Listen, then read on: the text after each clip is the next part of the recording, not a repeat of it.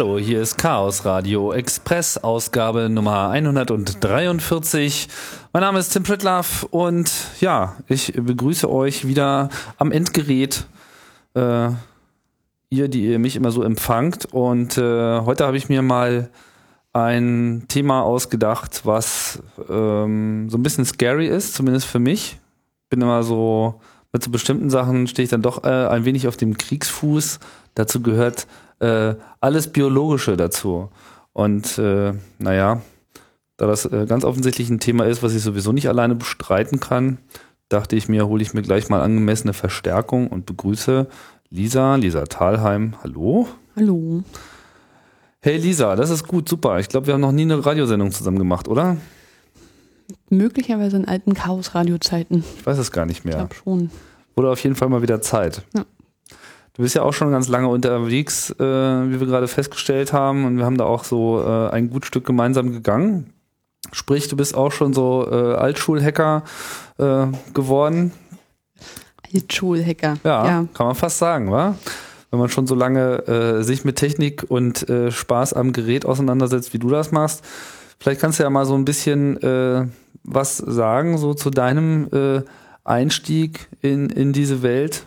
Hm, meinem. Womit hast du denn eigentlich, womit, ja, womit hast du denn eigentlich losgelegt? Losgelegt habe ich ähm, in zart, im zarten Alter von sechs Jahren am C64. Oh. Also es beschränkte sich dann vor allen Dingen auf den einen oder anderen Befehl und ansonsten Spiele. Ohne Ende. Die Befehle waren dann im Wesentlichen Load ja, genau. und Run. Was man halt braucht, um an die Spiele ranzukommen. Genau. Ja, klar. Und ähm, ja, später dann halt PCs, wobei ich da meinem Bruder zu danken habe. Der hat nämlich nur einen PC. Und ich bin immer um zwölf aus der Schule gekommen, so als kleines äh, Zweit-, Drittklässler-Schnubbel. Und mein Bruder erst um vier. Und das hat ihn so angenervt, dass er nach Hause kam und dachte, er kann sich jetzt schön an den Computer setzen. Und dann saß da aber schon die kleine Schwester und daddelte. Also hat er Passwortsperren eingebaut. Oh. Die sich erst ab wochentags ab 16 Uhr, am Wochenende ab 11 Uhr freigegeben haben. Also hatte ich immer vier Stunden Zeit, jeden Tag, ähm, mich mit dieser Passwortsperre zu beschäftigen. Und drei Iterationen davon haben wir geschafft und bei der dritten wusste ich dann nicht mehr weiter. Da hat das mir dann am Ende doch noch gezeigt, wie man da drum kommt. Und wie bist du, also die ersten Hürden hast du einfach durch Erraten. Äh also die erste Hürde war durch Erraten. Das Passwort war der Spitzname, den er seiner, seiner Freundin gegeben hatte. Aber er wollte schon eigentlich, dass du das Passwort nicht umgehst. Ja. Okay. Und äh, das, die nächsten Iterationen waren dann so DOS, Auto-Exec-Bat, F8 und so. Sehr kreativ. Ja. Und mit 13 habe ich dann meinen eigenen Rechner bekommen und dann ging es auch so mit dem Programmieren ein bisschen weiter. Das hat dich gleich gezeigt. Mhm. Also auch vorwiegend durch meinen Bruder, weil der schon früher, also ist sieben Jahre älter, hat schon früher angefangen zu programmieren und ich fand das total toll, was mein großer Bruder da macht und mhm. wollte das unbedingt auch haben. Mhm. Und so bist du also äh, schon sehr früh äh, auch dann in äh, Hackerkreise geraten und hast dich dann ja auch, ähm, mich recht erinnere, eigentlich sehr früh auch so mit, ähm, ja, immer so eigentlich den moderneren Trendsportarten im äh, Hackbereich äh, auseinandergesetzt. Äh, RFID gehört, glaube ich, dazu. Hm, nee, RFID weniger, aber nee, Biometrie. ja, äh, Entschuldigung, genau. Biometrie war dein Thema. Zusammen mit Starbucks ja. hast du da auch äh, am Anfang die Vorträge gemacht. Mhm. Wo bist du dann weiterhin geglitten? Dann bin ich weiterhin geglitten in, das in die etwas klassischere Disziplin des äh, Reverse Engineering und Bugfinding. So Exploits bauen und solche Geschichten. Mhm. Und ähm, von da ein bisschen weiter zum Source Code Auditing. Mm, und als das auch langweilig wurde, habe ich mich wieder mal eines, eines Traums aus der Biometriezeit erinnert. Weil eine der biometrischen Methoden, an die wir nie rangekommen sind, war DNA-Forensik. Mhm. Und wir hatten aber damals nicht die Mittel und keine Ahnung, wie man sowas angeht. Also biometrische Methode DNA zur Identifizierung primär oder zur Identifizierung, ja. ja. Also mhm. es wurde halt in den Texten auch immer so mit genannt, hat zwar keiner benutzt so richtig, außer in der, in der Kriminalforensik, aber es äh, schien halt immer am Horizont so. Und das müsste man doch eigentlich mal machen können. Genau, da müsste man doch eigentlich sich mal mit beschäftigen. Also dir war da sozusagen langweilig. Das ist ja eigentlich mal das äh, Ja, die genau. stärkste Triebfeder des Hackers. Ja, auf zu neuen Ufern und so. Auf zu neuen Ufern. Wir wollen reden über Biohacking, eine neue äh, Sportart äh, ja, am Horizont, kann man sagen. Wie würdest du so den das Alter äh, bezeichnen? Befindet sich das noch so in, äh, ist das schon in der Teenagerphase angekommen oder äh, haben wir es hier eher mit einer Disziplin noch in ihrer Kleinkindphase zu tun? Ich würde sagen, noch in der Kleinkindphase. Mhm. Also vereinzelte Leute, die man wahrscheinlich in 20 Jahren in einer Geschichte der, des Biohacking als erste Biohacker bezeichnen würde, gab es wahrscheinlich auch schon früher. Aber so wirklich abgehoben hat das erst alles so vor zwei, drei Jahren, Mhm. wo es populär wurde. Vor zwei, drei Jahren. Und wa- Und warum wurde es dann auf einmal populär? Ich glaube, dass es viel mit, äh, dass wir da viel dem MIT und dem iGEM-Wettbewerb zu verdanken haben. Mhm. weil viele der wichtigen Leute, die da einflussreich sind und sich darum kümmern und es als Open Source Aktivität ähm, propagieren, kommen halt vom MIT Mhm. Und haben da mitgeholfen, diesen iGEM Contest Also. MIT, Massachusetts Institute of Technology, Mhm. schon immer auch eine gute Quelle gewesen für allerlei Hacker. lustige Hacker und Disziplinen und ja. Ja. Und auch in diesem Fall. Aber was, also ich meine, vielleicht erstmal so zum Begriff. Es gibt da ja auch verschiedenste Griffe, die äh, so herumfliegen. Äh, die Wikipedia scheint sich da auch noch nicht ganz einig zu sein. Wenn man da äh, nach Biohacking sucht, dann landet man eher bei dem Begriff Synthet äh, Synthetic Biology, synthetische äh, Biologie. Klingt jetzt äh, sehr wissenschaftlich. Biohacking äh, klingt alles andere als das. Ähm, wie würdest du denn so diesen Begriff einordnen? Was, worum geht's? Biohacking. Ja.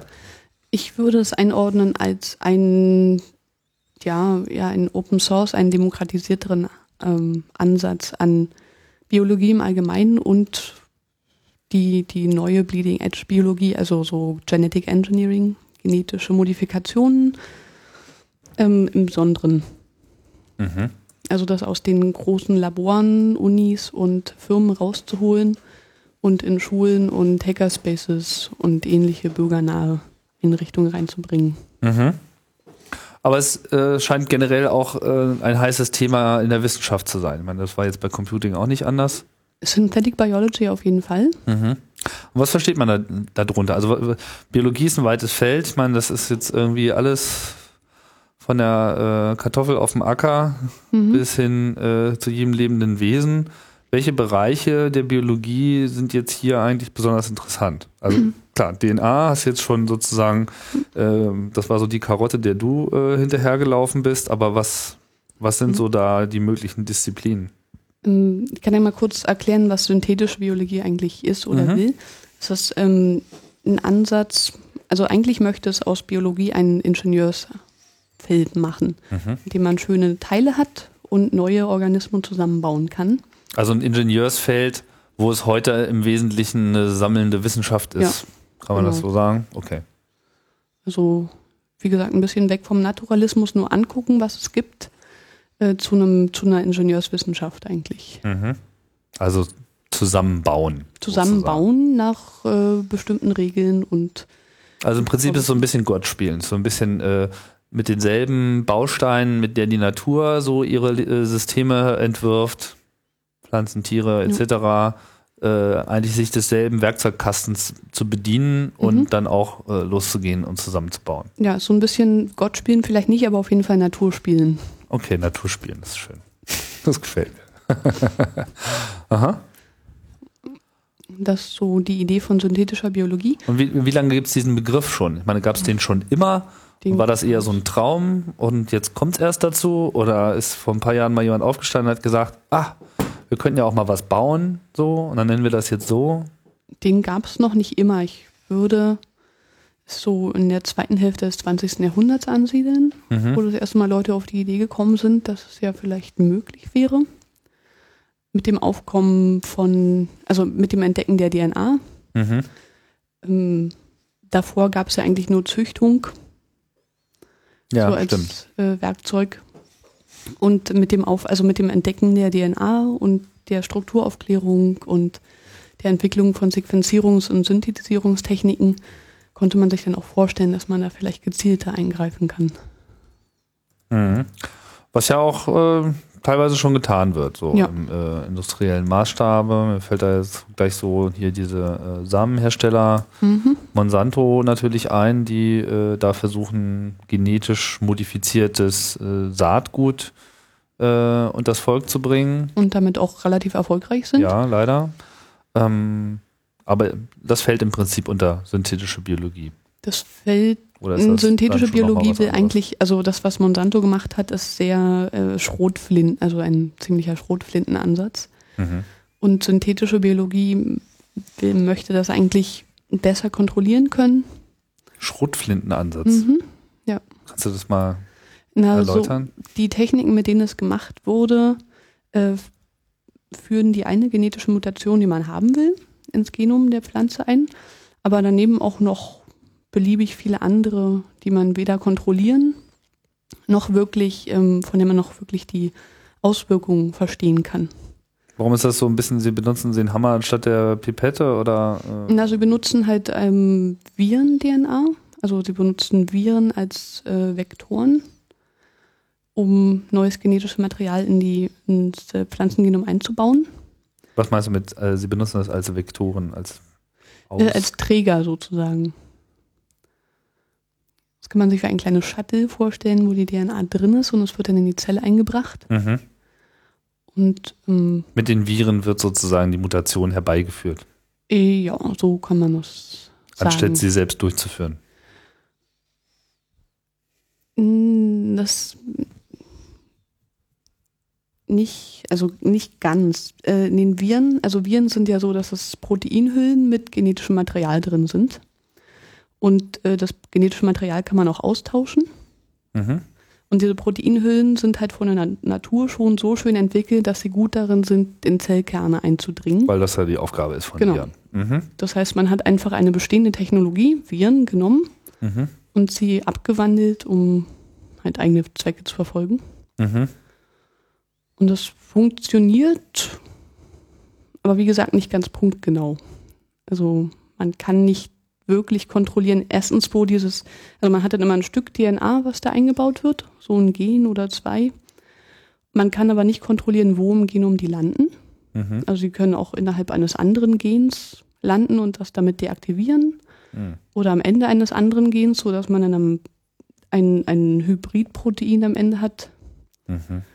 Und das ist auch nicht nur an einer Stelle, sondern an mehreren Stellen im Genom.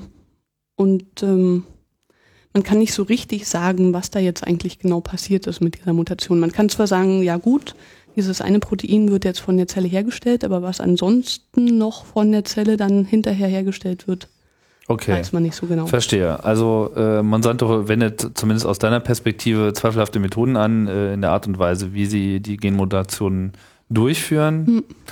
Tatsache erstmal so äh, vorab zum Feststellen ist, es gibt Firmen, die machen das. Monsanto ist die bekannteste und größte davon, aber sicherlich nicht äh, die einzige, die in Mhm. diesem Bereich äh, versucht, ein Player zu sein. Und das Ganze hat äh, zumindest im Agrarbereich, aber sicherlich auch in vielen anderen Bereichen, die mir jetzt gar nicht so, äh, die einem nicht sofort äh, klar werden, auch ein großes industrielles Potenzial. Aber darum geht's ja ja jetzt erstmal bei diesem Biohacking erstmal nicht, sondern du hast ja im Prinzip dann erstmal so diesen von unten Ansatz, erstmal das Verstehen und ähm, das mal gucken, zu verfolgen. Das Interessante ist, dass synthetische Biologie nicht primär, also da geht es nicht primär ums Verstehen. Und ich weiß auch nicht, ob es mir primär ums Verstehen geht, weil dann würde ich wahrscheinlich einfach Molekularbiologie studieren. Mhm. Mache ich aber nicht. Okay. Ähm, synthetische Biologie, es gibt ähm, Biologiebereiche, die sich primär mit dem Verstehen dieser ganzen Mechanismen beschäftigen, zum Beispiel Systembiologie, gerade wieder schwer im Kommen. Mhm. Aber synthetische Biologie, da geht es tatsächlich am ehesten darum, das wie kleine Fabriken, also Zellen wie kleine Fabriken zu behandeln und rauszufinden, wie man die am besten dazu bringen kann, das herzustellen oder das zu tun, was man gerne möchte. So eine Art Farming. Ja, und man äh, das Verstehen in, nur insofern, wie es einem hilft, genau das zu erreichen. Mhm. Okay. Und Systembiologie. Systembiologie, ja. Okay. Das ist ein, noch ein anderes Feld, was im Prinzip nur ein Wiedergänger der Kybernetik ist sozusagen. Aber Kybernetik ist so, so 60er und out. Deswegen heißt es jetzt Systembiologie. Kybernetik ist total out. Ja, ja. okay, aber Systembiologie machst du auch nicht. Nicht so wirklich, nee. Sondern du machst Biohacking. Mhm. Und da bist aber auch jetzt nicht die Einzige auf diesem Planeten, die das macht, sondern es gibt da auch schon so einen gewissen Trend. Ja, also vor allen Dingen in den USA Mhm. ist es sehr groß. Da gibt es mehrere Gruppen, die sich regelmäßig treffen. Äh, In New York gibt es eine, die sehr aktiv ist. Die treffen sich bei den University Resistor-Leuten, Mhm. so einmal in der Woche Dem ungefähr. Hackerspace in New York. Genau, Mhm. im Hackerspace in New York. Da werden auch schon die äh, sozialen Verflechtungen mit dem Rest der Hacker- und Maker-Szene ein bisschen sichtbar. Mhm. Und in San Francisco gibt es welche, in Seattle und in Boston natürlich. Mhm. Boston, Cambridge. Also da, wo das MIT ist. Genau. Mhm. Und die, ja, was tun die so? Die beschäftigen sich viel damit, erstmal, wie man die, die Technologien, die grundlegenden, so das Äquivalent zum Compiler und Debugger, ein bisschen massentauglich machen kann und für Laien sozusagen, für engagierte Laien und Amateure zugänglich machen kann. Und basteln so damit rum, selber Kameras zu bauen. Also gerade dieses DIY wird dabei bei denen sehr groß geschrieben. Also das ist ja auch so ein Name, der immer wieder ins Feld geführt wird. Genau. DIY Bio, Ja, also DIY Do-it-yourself, Bio. Biology sozusagen. Machst dir selbst. Ähm, und wie groß kann man sich diese Community so vorstellen? Mm, Letzte Zählung waren, glaube ich, sowas wie 650, 600 Leute auf der Mailingliste. Mhm. Und äh, wie viele aktive Mitglieder? Also ich weiß, dass in New York sowas wie zehn aktive Mitglieder sind, die sich da regelmäßig treffen. Ähm, Das Seattle ist wohl ein bisschen eingeschlafen, bei den anderen weiß ich es nicht. Mhm. Also ähm, durchaus in der Erwachungsphase ist aber auch nicht so, dass es keinen interessieren würde. Und äh, man gewinnt so den Eindruck, dass, ähm, dass da so ein gewissen, gewisser Zug drin ist. Das, Zug. naja, das, also dass das so, so, eine, so eine gewisse Dynamik Ja. äh, entwickelt, so dass äh, Leute da eher äh, ten, dahin tendieren, äh, sich Mhm. damit auch nochmal zu beschäftigen, als dass das jetzt so eine ewige Nische äh, Ja. bleiben sollte. Siehst ist du das ähnlich, Fall, ja? Sehe ich schon ähnlich. Also es ist auf jeden Fall großer Enthusiasmus da. Mhm. bei den jeweils Beteiligten und bekommt auch viel, viel Dynamik durch diese, genau diese iGEM Competition, weil einfach jedes Jahr 1000, 2000 äh, Undergraduate Students, also so ähm, im deutschen System wären es wahrscheinlich Grundstudiumstudenten, ähm, die Möglichkeit haben, mal mit genau solchen Techniken rumzuexperimentieren, ein bisschen zu spielen unter Anleitung und ähm, dieses Spielerische bei dieser Competition auch sehr, sehr stark betont wird.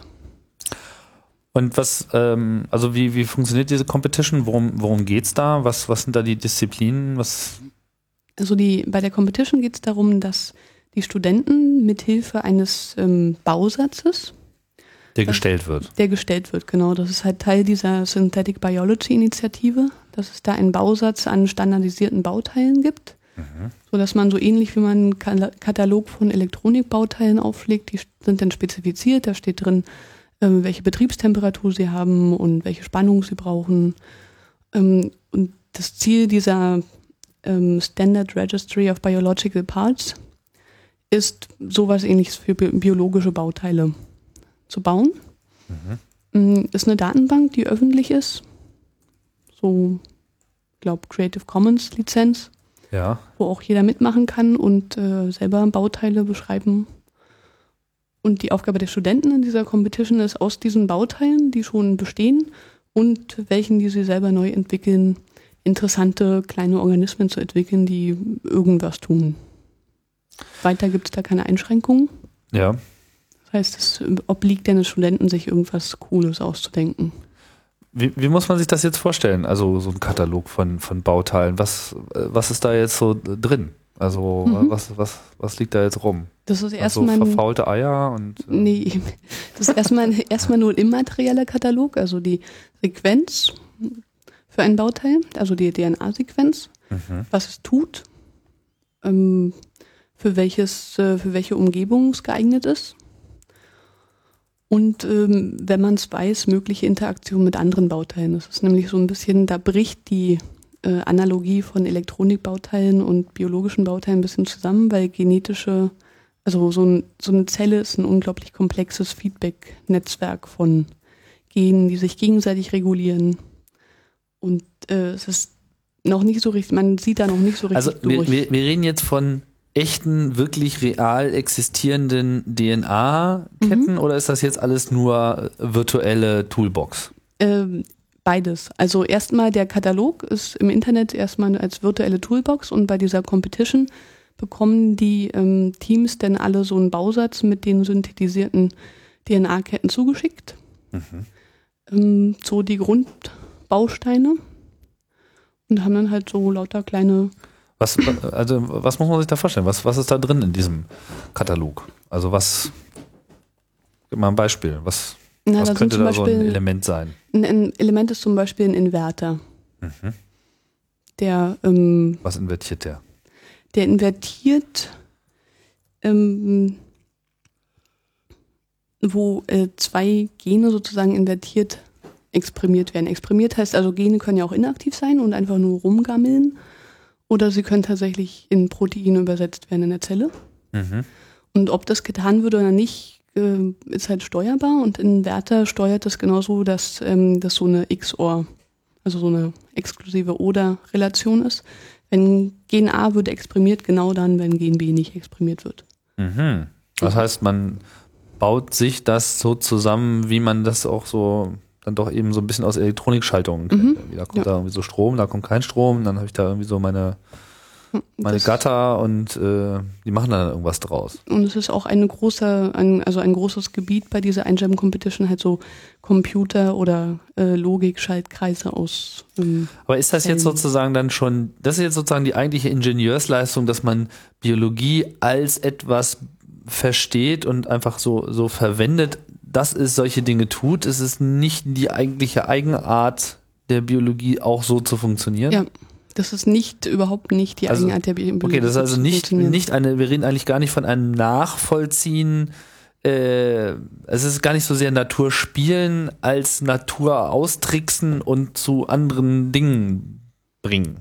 handhabbar machen und beherrschbar machen, so dass man Mhm. ähm, sozusagen eine Unterwerfung der Natur mal wieder. Aha. Verstehe. Aha. Ähm, aber äh, das heißt, aber alles fängt irgendwie jetzt an auf dem DNA-Level. Mhm. Also sozusagen all diese Elemente, die jetzt in diesem ähm, in dieser Registry of Biological Parts äh, drin sind, lassen sich durch DNA beschreiben. Mhm. Und sind auch dort durch DNA beschrieben.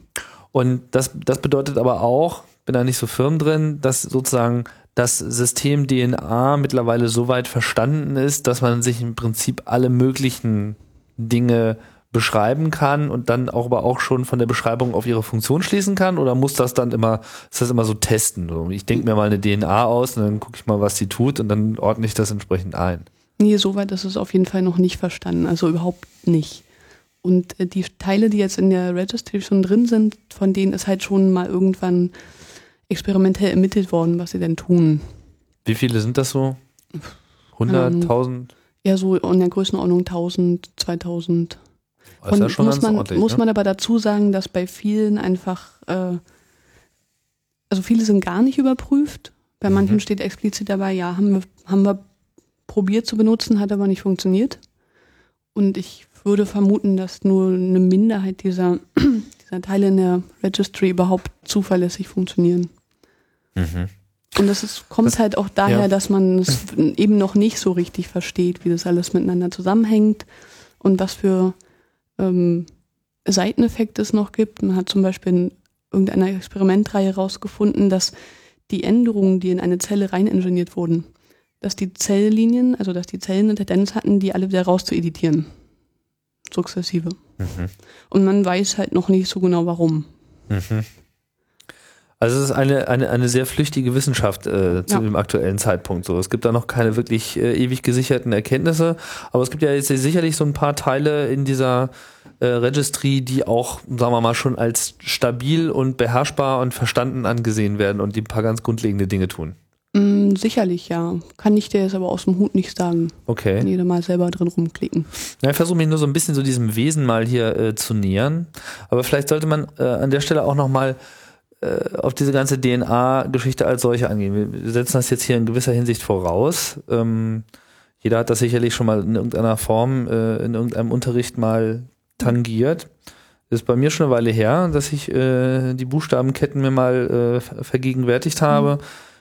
Was weiß man denn und was muss man vor allem wissen, um jetzt so in, äh, auf diesem Level mit diesem Katalog oder ähnlichen äh, Aktivitäten überhaupt voranschreiten zu können. Also was ist sozusagen das, das, das Grundwissen DNA, was man erstmal verinnerlicht haben muss, um überhaupt zu verstehen, was hier passiert?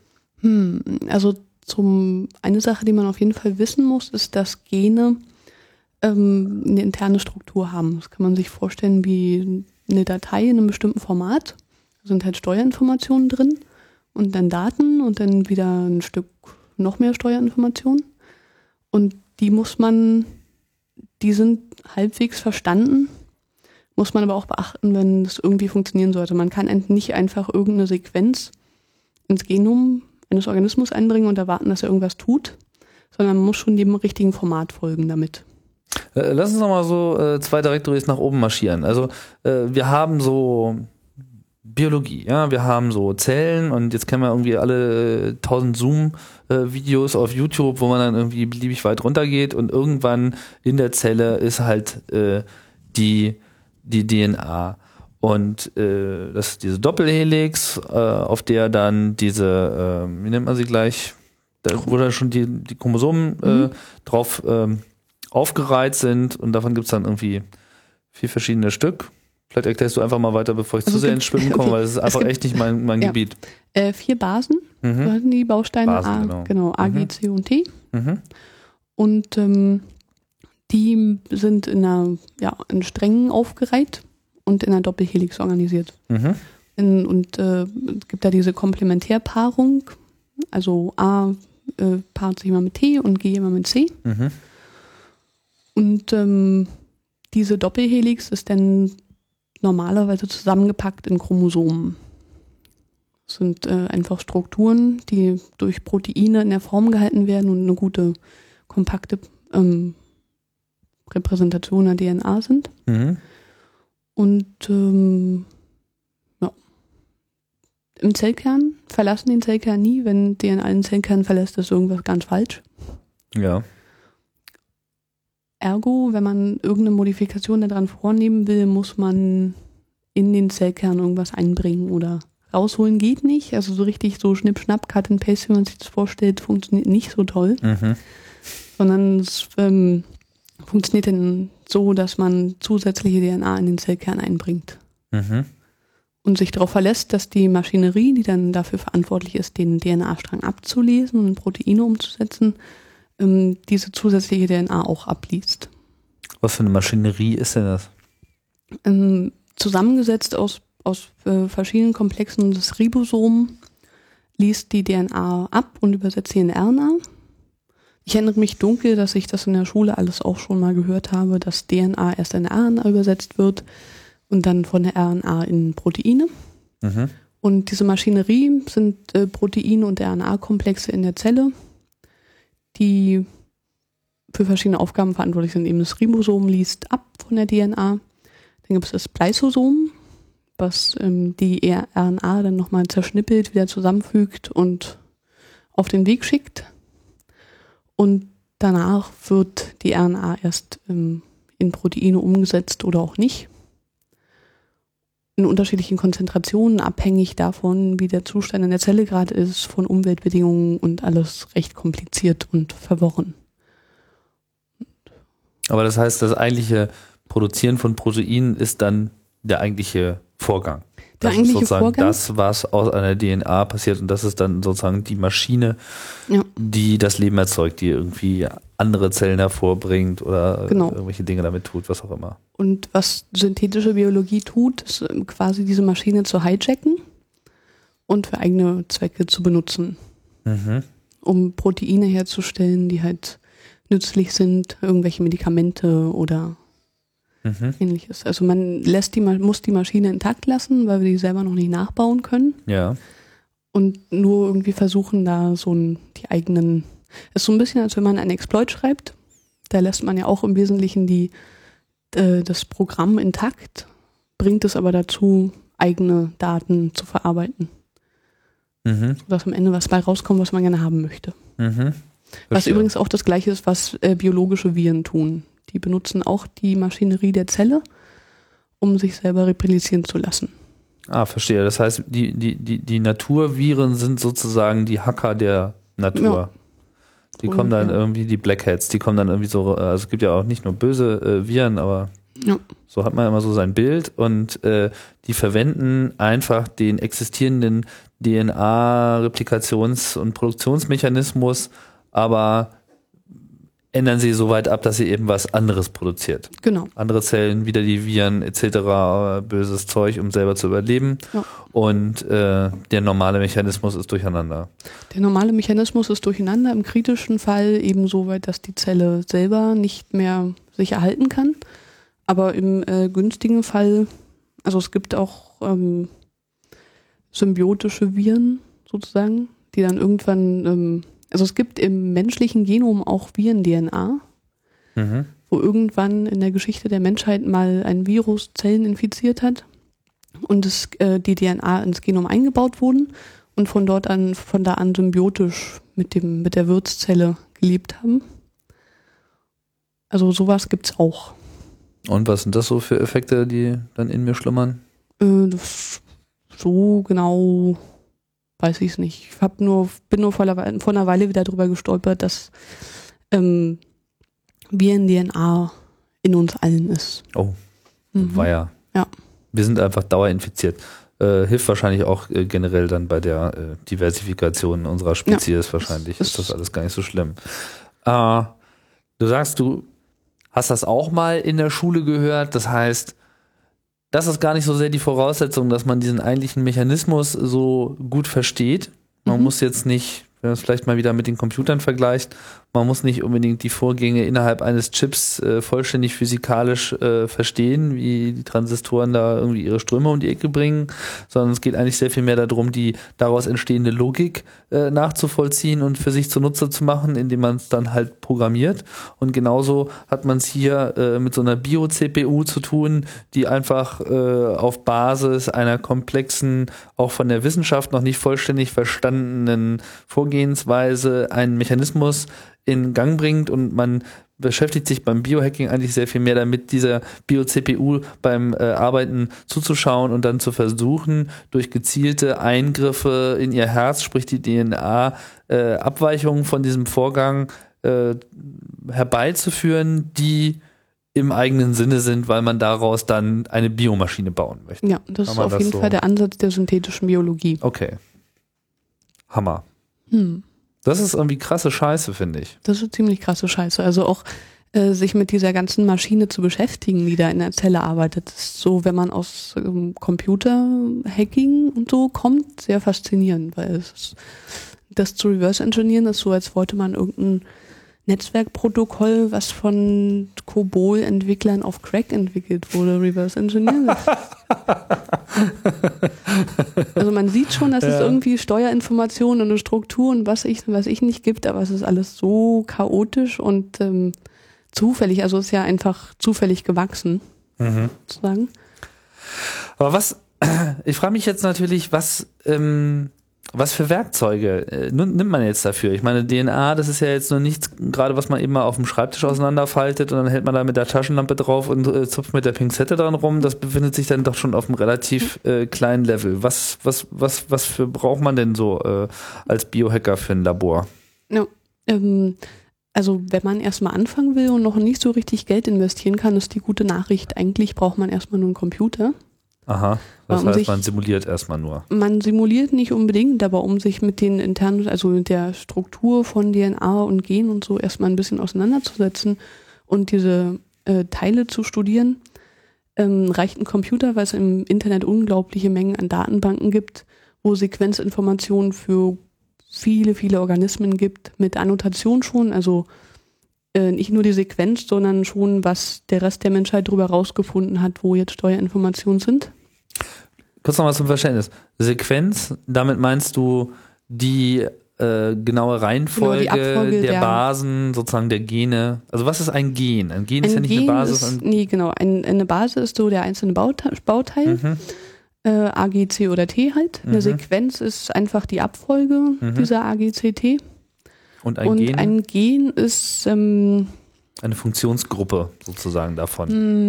mh, die Definition wird da in letzter Zeit ein bisschen schwammig. Ah, Also ganz klassisch ist es ein Abschnitt auf der DNA, der eine bestimmte Funktion kodiert sozusagen. okay. So kann man es einfach mal sagen. Es wird in letzter Zeit ein bisschen komplizierter, weil man herausgefunden hat, dass Gene verteilt sein können über Chromosomen und dann erst zusammengeschnippelt werden.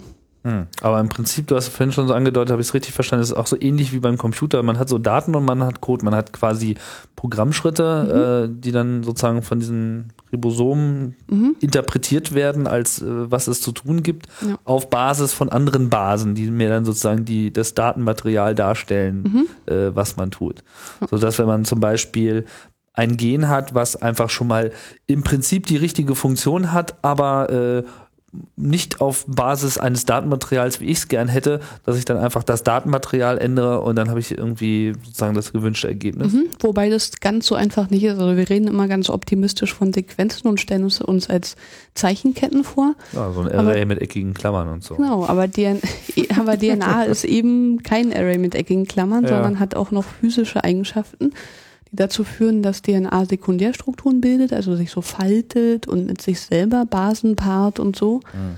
Ähm, und äh, die sind nicht immer so richtig vorherzusehen und können dazu führen, dass Sachen, die im Computer total cool aussahen und von der Sequenz her prima passen, einfach nicht funktionieren. So, so Ja. viel zum Thema Computer. Also Ja. kann man erstmal mit anfangen und Okay. erstmal ein bisschen so Orientierung bekommen und auch mal sehen, mit was für Größenordnung von Daten man sich da besch- beschäftigen muss.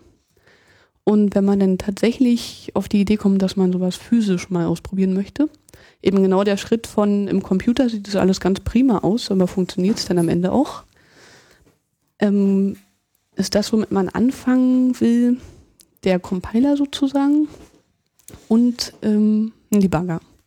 Und als Debugger benutzt man derzeit im Low-Budget-Bereich so eine Art Printf-Debugging. Ähm, zwar Gelelektrophorese. Ähm, Nochmal kurz, also gut, also jetzt mal vielleicht auch für die Leute, die jetzt so in der Programmierung nicht ganz so drinstecken, Mhm. Compiler, Debugger, wir meinen jetzt im Prinzip erstmal als Basisinstrumente, wir brauchen etwas, um äh, Abläufe überhaupt erstmal zu beschreiben Mhm. und dann auch zu übersetzen, was ja der Compiler eigentlich macht. Der nimmt halt Programmcode und führt es in etwas um, was dann von der Maschine ausgeführt werden kann. Also beim Computer eben der Assembler-Code oder der Maschinencode. Und äh, in diesem Zusammenhang, Compiler, redest du von etwas, was dann DNA-Sequenzen erstellt? Mm, Ja. Oder sind wir noch nicht ganz da? Nee, noch nicht ganz da, weil wenn man Compiler so versteht, dann ist ein Compiler nichts, was man sich üblicherweise leisten kann als Amateur. Ja. Also es gibt DNA-Synthesizer, die sind aber schweineteuer. Allerdings gibt es ähm, Dienstleistungen, wo man einfach eine DNA-Sequenz hinschickt, Mhm. so ein Textfile sozusagen, und bekommt dann eine Woche oder zwei später so kleine ähm, Röhrchen mit der synthetisierten DNA zurück. Wobei, wenn ich das richtig äh, in Erinnerung habe, ich habe irgendwann mal einen Bericht darüber gehört, solche Firmen, die gibt es, aber die haben natürlich auch ein Sicherheitsproblem, weil denen könnte man ja im Prinzip auch wohlverstandene äh, DNA äh, von der Pest und Mhm. äh, sonstigen äh, Menschheitsplagen schicken und sich im. Prinzip massenhaft Kranken, äh, Krankheitsviren erzeugen lassen. Mhm.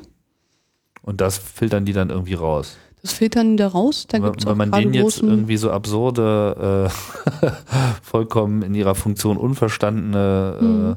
Sachen schickt, was machen die dann? Äh, das ist eine spannende Frage. Da gibt es gerade relativ viel Streit drum von den besagten Firmen und vor allen Dingen der US-Regierung, weil die Firmen ähm, screenen sämtliche ähm, Aufträge, die sie bekommen, gerade manuell. Mhm. Eigentlich, also sitzt immer ein gut ausgebildeter, entsprechend teurer Mensch, der sich das anguckt. Ähm, ist den Firmen zu teuer, deswegen wollen sie eigentlich auf ein automatisches Screening umstellen. Da ist aber die US-Regierung extrem nervös bei, weil ihnen das nicht sicher ja. genug ist. Hm. Und lustigerweise haben die jetzt diese Firmen jetzt das gleiche Problem wie seit Jahrzehnten die Antivirenhersteller in der Computerindustrie. Sie müssen halt anhand einer Sequenz sagen können, ob das eine Schadfunktion ist oder nicht. Ob das Mhm. jetzt böse ist oder nicht. Hm. Und große Überraschung, es ist nicht so einfach in der einen wie der anderen Industrie. Also es bleibt spannend. Hm. Aber das ist halt einer der Vorteile dieser Standard äh, Registry. Die kann man relativ einfach bekommen, weil die halt bekannt sind Mhm. und man weiß, was sie tun. Ah, verstehe. Das heißt, wenn man wirklich sowas dann haben wollen würde und sich bauen lassen wollen würde von so einer DNA-synthetisierenden Firma, Mhm. dann könnte man sagen, ja, hier, guck mal da, das ist im Wesentlichen einfach das Ja. mit Kennung in der Standard Registry und da weiß man auch, was es macht und dann kann der sagen, ah, alles klar, super, das ist jetzt hier nur so ein bisschen Biohacke-Spielerei. Mhm. Das kann man zwar äh, jetzt industrie industriell auch zu nichts gebrauchen, aber das löst jetzt auch nicht gerade irgendeine Epidemie aus. Ja. Okay. Es gibt auch eine Firma, die darauf spezialisiert ist, genau diese äh, Teile aus dieser Registry zu synthetisieren und zu verschicken. Ah, das Ja. lohnt sich schon. Ähm, ich weiß nicht, ob es sich lohnt oder ob die eigentlich gegründet wurde von aus dem MIT-Umfeld, um halt iGEM zu versorgen. Ah, verstehe. Aber Okay. Ist auf jeden Fall gut. Zurück zu den, äh, zu den Compilern. Also wenn man jetzt sich nicht so einer Firma bedient, sondern seine DNA selber zusammenbauen will, das ist ja Mhm. das, worüber wir eigentlich reden. Also vielleicht ist Synthesizer dann doch die bessere Bezeichnung als äh, Mhm. Ja. Compiler, ich weiß nicht. ich denke auch Synthesizer Okay. ist besser. Ja, wie, was nimmt man denn da? Ähm, ich muss sagen, dass ich da noch nicht bin, weil ich erstmal lesend Okay. angefangen habe. Es ist einfacher, billiger und äh, vor allen Dingen auch einfacher an das Equipment ranzukommen Mhm. Und besser dokumentiert. Also es gibt Dokumentationen darüber, wie die chemischen Abläufe beim Synthesizen von DNA sind, aber es ist nicht so gut dokumentiert wie der lesende Vorgang. Mhm. Deswegen erstmal lesen, weil man damit auch schon hübsche Sachen machen kann. Und da hat man eben zwei Tools, PCR und Gelelektrophorese. Mhm. Und ähm, ja, PCR heißt Polymerase-Kettenreaktion. Polymerase, Polymerase-Kettenreaktion. Kettenreaktion. Genau. was ist das eine, was ist das, äh, also was? was Polymerase ist das Enzym, was man, was da so im Mittelpunkt steht. Kettenreaktion heißt es, weil es eine Kettenreaktion ist. Und es löst folgendes Problem. Wenn man DNA aus einer Zelle extrahiert, ist da genau ein, im besten Fall zwei Kopien der fraglichen Sequenz drin. Das ist zu klein, um es irgendwie analytisch einfach nachzuweisen. Mhm. Deswegen, was man macht, ähm, man vervielfältigt mittels der PCR genau dieses Fragment, was man sucht Mhm. ähm, so weit, dass man es gut analytisch nachweisen kann. Mhm. So, man fängt mit ein, zwei, drei, vier, fünf Molekülen davon an, also Makromolekülen, und hat am Ende so eines Zyklus eine Million.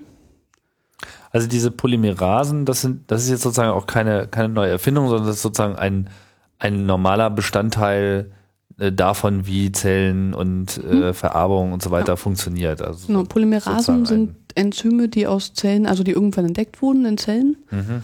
und äh, extrahiert und kommerzialisiert, also für den kommerziellen Gebrauch. Aber jetzt in, in ihrem normalen äh, Umfeld sorgen sie dafür, dass sich Erbinformationen dupliziert Zellen teilen oder Äh, also Zellenteilen sozusagen nicht, sondern was Polymerase tut, ist, ähm, an, wenn man ein, man nennt es Template-Strang, also ein äh, DNA ist ja doppelsträngig. Mhm. Es hat aber auch den, den schönen Nebeneffekt, dass man sie einfach replizieren kann, wenn man einen Einzelstrang hat.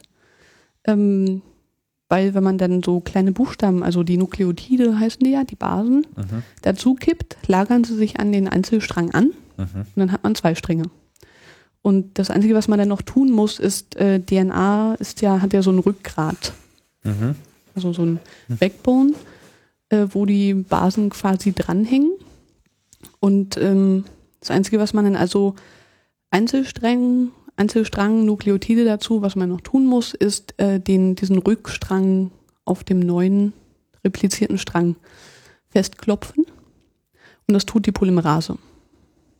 Mhm. Ansonsten ist dieser, ist dieses, dieser neue Strang nicht stabil und fällt wieder auseinander, wenn es wärmer wird.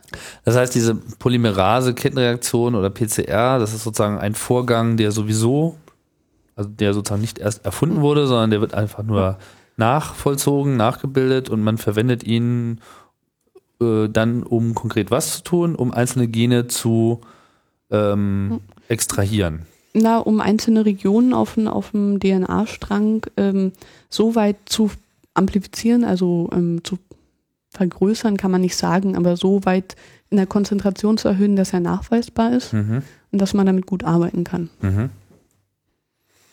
Das ist eine der, also PCR hat inzwischen 500.000 Anwendungen, aber das ist so die Hauptanwendung, mit der es auch angefangen hat. Mhm.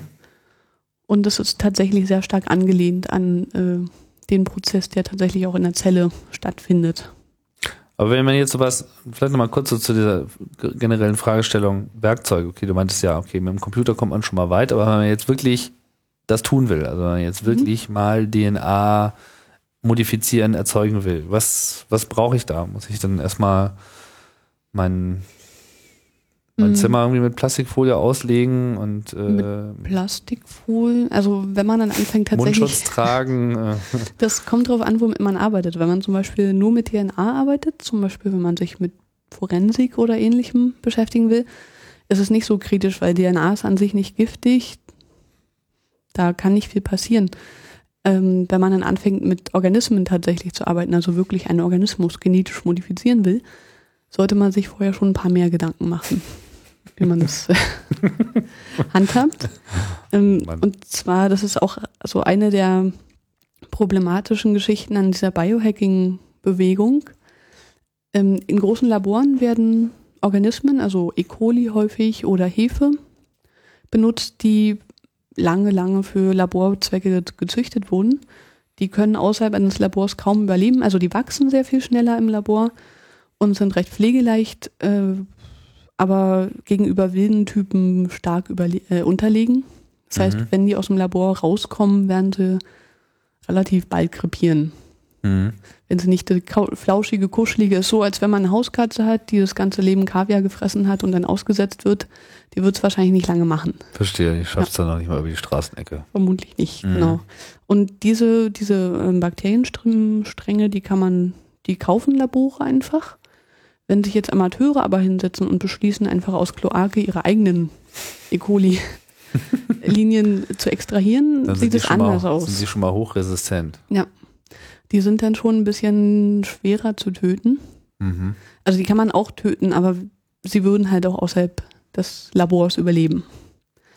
Und ähm, deswegen sollte man sich da vorher ein bisschen mehr Gedanken drüber machen, wie man es so hinbekommt, dass die nicht entfleuchen können, äh, wie man sie umbringt, wenn man mit dem Experiment fertig ist, und zwar zuverlässig. Nicht einfach in Ausguss kippen, solche Geschichten. Mhm. Oh Mann, ich mir vorstelle, dass die, die Eltern in den 90er Jahren sich schon darüber Gedanken gemacht haben, was sie ihre Zwölfjährigen im Kinderzimmer da so treiben und das für besonders Genau. gefährlich gehalten haben. das geht jetzt erst los. Ja. War ja. Ähm, gut, das heißt, diese äh, PCR ist jetzt sozusagen eine von zwei Methoden, die du jetzt als besonders versatil äh, beschreibst, um Mhm. überhaupt erstmal voranzugehen. Die andere war Gel-Elektrophorese. Genau, Gel-Elektrophorese ist im Wesentlichen, also wird meistens benutzt, um ähm, DNA zu lesen. Also Was ist das? Gel-Elektro. Gel-Elektrophorese. Also Elektrophorese ist ein Prozess, bei dem, also eigentlich eine analytische Methode, bei der an ein ja, Flüssigkeitsfeld Spannung angelegt wird. Mhm. Und äh, wenn da jede Menge Moleküle drin rumschwimmen, die sind, die geladen sind, positiv oder negativ, dann wandern die entlang der äh, Spannung durch dieses Feld. Mhm. Und äh, wenn man Gel benutzt, was so verschiedene große Poren hat, dann äh, wandern, also bei DNA benutzt man es dafür lange DNA-Moleküle, ähm, sind schwerer, wandern deswegen langsamer. Mhm. Und so kann man äh, mit ein bisschen Tricksen die Sequenz eines Stücks DNA rausfinden. Ah, Sehr ja. aufwendig. In Zeiten, in denen DNA-Sequencer sehr viel billiger werden, wahrscheinlich auch nicht mehr wirklich lange ähm, verbreitet für diesen Zweck, aber für den Amateur, für den DNA-Sequencer immer noch außer Reichweite sind, ein schönes Tool, um mal nachzugucken, wie jetzt tatsächlich die Sequenz irgendeines Stücks DNA ist. Und das sind, die Geräte gibt es ja schon auf Ebay oder was? Ja. Also beide. Mhm. Sowohl Gel-Elektroporesekästen, das ist eigentlich nur ähm, so eine Box, wo ein Laufmittel, also Flüssigkeit reinkommt und äh, das Stück Gel und dann ein Netzteil Mhm. Und äh, PCR. Dafür braucht man ein Gerät, was an sich nicht aufregend ist. Das ist eigentlich nur ein Thermocycler, also es fährt eine bestimmte Temperaturprobe ab. Mhm. Gibt es auch auf Ebay. Und es gibt inzwischen eben aus dieser DIY Bio Community einige Leute, die sich bemühen, sowas in billig und klein und ähm, mit USB zu powern zu entwickeln. Mhm. Scary. Und äh, was, äh, ich stelle stell mir gerade so das Setup irgendwie dann so im Kinderzimmer äh, Mhm. vor, nicht? Wenn dann irgendwie so stromdurchflutete Gelkisten, Hm, Gelwannen da irgendwie rumstehen und so. Ähm, aber was ich noch nicht so ganz verstanden habe, ist, ähm, wie, wie, was weiß ich, brauche ich, brauche ich denn jetzt auch noch ein Mikroskop und brauche ich irgendwie noch so eine äh, ganze Batterie von, äh, was weiß ich, Mikroskalpellen? Also wie, Mhm. wie rückt man diesem Material überhaupt Ach so. erstmal äh, zur Leibe? Ich meine, ist so, ja, die, die, jetzt muss man DNA aus der Zelle rausholen. Ja. Ist ja nicht so, dass man die Zelle dann irgendwie so in Plastik eingeschweißt bei Aldi kaufen könnte. So, das, äh, wie, Also was, ähm, was man auf jeden Fall braucht, sind gute Pipetten. Weil damit verbringt man die meiste Zeit in so einem Labor, ja. Dinge von A nach B zu pipettieren. Und äh, das will man auch ein bisschen geübt haben und man will auch da anständige Tools. Also die Pipetten, da, da kann man ruhig mal ein bisschen mehr Geld ausgeben. Ja. Ähm, weil das so auch der Punkt ist, an dem man ein ganzes Experiment versauen kann. Mhm. wenn man irgendeine Kontamination mitnimmt oder nicht genug einer Chemikalie aufpipettiert. Und die Sache mit der DNA aus Zellen extrahieren, das funktioniert chemisch.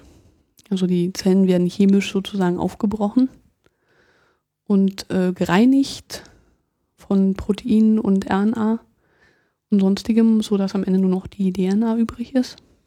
Und Mhm. das ist, wie gesagt, alles chemisch. Das ist einfach nur ein ziemlich langweiliger Vorgang von, man hat eine Batterie von kleinen äh, Epis, also so kleinen ähm, Röhrchen und äh, dann noch eine Batterie von Chemikalien, ein paar Salze, äh, Enzyme und dann steht man da und pipettiert von A nach B und wenn man es, äh, dann kommen diese Epis, also diese Röhrchen, in den Thermocycler, dann wartet man eine halbe Stunde oder eine Stunde und dann kann man mit Das eben, führt dann diese PCR durch.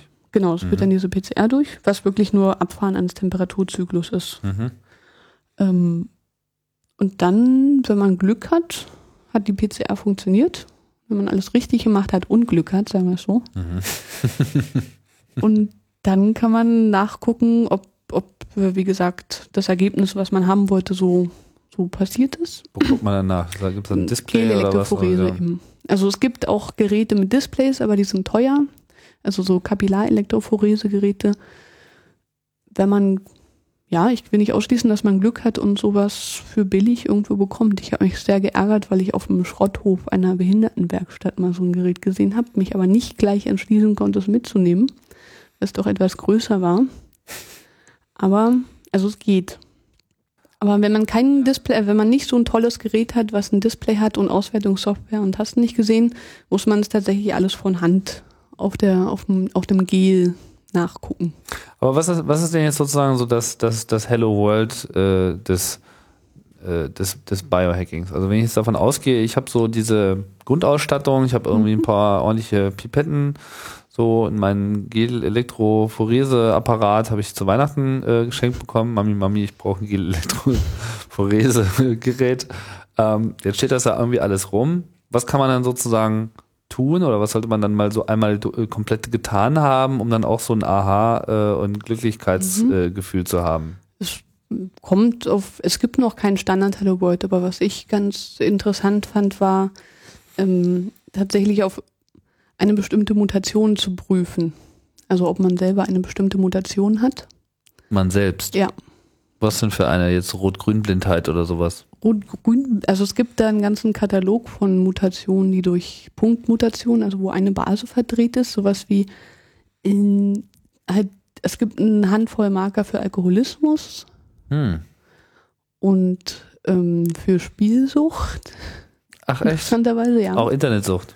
Internetsucht weiß ich nicht. Ich glaube, da wurde bisher noch keins charakterisiert. Aber Okay. sowas kann man relativ einfach doch mit dem Setup, was ich gerade schon beschrieben habe. Das heißt, das müssen wir jetzt aber nochmal durchmarschieren. Das heißt, es geht dann sozusagen jetzt erstmal um einen selbst. Das heißt, man äh, schneidet sich dann erstmal eine Fingerkuppe ab.